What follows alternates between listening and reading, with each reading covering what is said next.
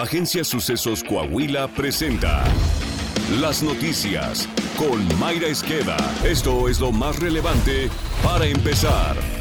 Sonora, estado golpeado por la violencia de la delincuencia organizada, registra un episodio más que retrata la realidad de las entidades que ahora son gobernadas por Morena. Un comando armado levantó a Yesenia Guadalupe Durazo Cota, integrante del colectivo Madres Buscadoras. Ceci Patricia Flores Armenta, líder del colectivo Madres Buscadoras, quien es considerada entre las 100 mujeres más influyentes del mundo en 2022 por la BBC de Londres, lanzó el llamado de auxilio a las autoridades y pidió clemencia a los delincuentes que levantaron a su compañera de búsqueda. Ceci Flores narró que Yesenia Guadalupe Cota estaba hablando por teléfono la noche del domingo afuera de su casa en un pueblo de la Sierra en Sonora, cuando hombres armados a borde de una camioneta llegaron y se la llevaron por la fuerza, mientras esta gritaba auxilio. Yesenia Durazo se unió al colectivo Madres Buscadoras en 2020 para buscar a su marido, quien también fue levantado y desaparecido sin dejar rastro.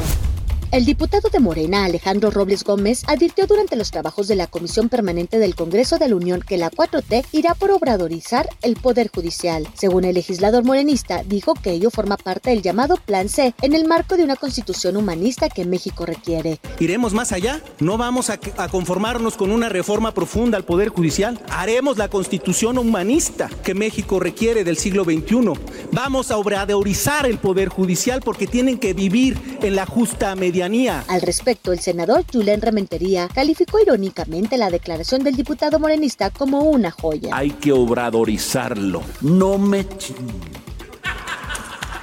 No me chingue.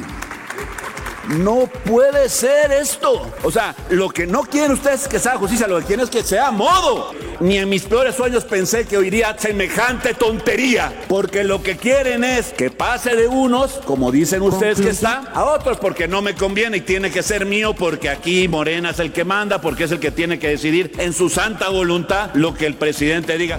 Dos vehículos en llamas, así como ponchallantas, fueron abandonados en la carretera federal 23 que conecta a Jerez con Tepetongo, al sur de Zacatecas. Testigos narraron que hombres armados abandonaron los vehículos a mitad de la carretera para luego prenderles fuego. Hasta el cierre de edición no se reportaban víctimas asociadas a estos hechos. La Comisión Permanente del Senado tenía hasta este miércoles la encomienda de presentar una propuesta para convocar a un periodo extraordinario de sesiones para debatir y presentar una propuesta para elegir por lo menos a un comisionado del Instituto Nacional de Transparencia, Acceso a la Información y Datos Personales, para permitirle sesionar y tener quórum. El senador panista Damián Cepeda dijo en la entrevista para La Silla Rota que el Senado de la República comete desacato en el tema, ya que este miércoles era el último día para convocar a un periodo extraordinario de sesiones, ya que la sesión de este miércoles concluyó y la próxima se agendó el 31 de mayo.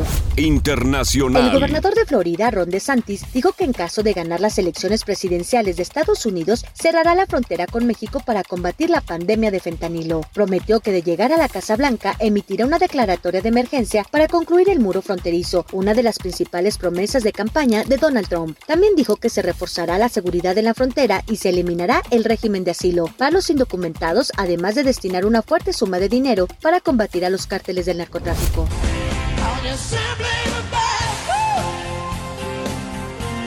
Anna May Bullock, conocida como Tina Turner, murió a los 83 años de edad dejando un legado musical que cautivó al público durante más de medio siglo y la convirtió en la indiscutible reina del rock. La cantante se había retirado del mundo de la música en 2009, dejando números impresionantes como más de 200 millones de discos vendidos, 22 álbumes, 12 de estudio, 3 en directo y 7 recopilatorios y 8 premios Grammy.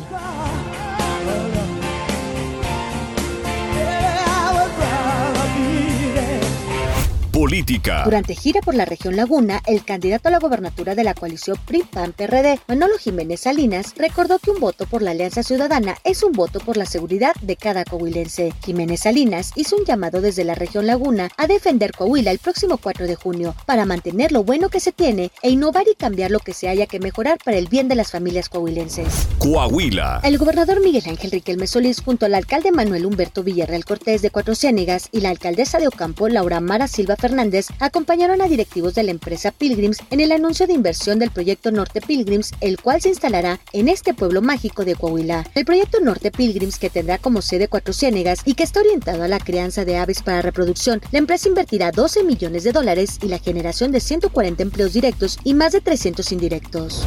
Deportes. La nota deportiva con Alondra Pérez. Tras la salida de Fernando El Tan Ortiz, el América busca técnico y ya hay nombres que suenan, como el de Javier El Vasco Aguirre, Juan Carlos Osorio, Diego Alonso o Jaime Lozano. Al respecto, el Vasco fue cuestionado por la prensa española, a lo que respondió de esta manera. Yo necesito centrarme en Valencia, hijo. Es, es mi trabajo, tengo contrato y tengo que cumplirlo y, me pagan por ello y soy profesional y siempre lo he, sido así. Es decir, no puedo, y, más en este momento.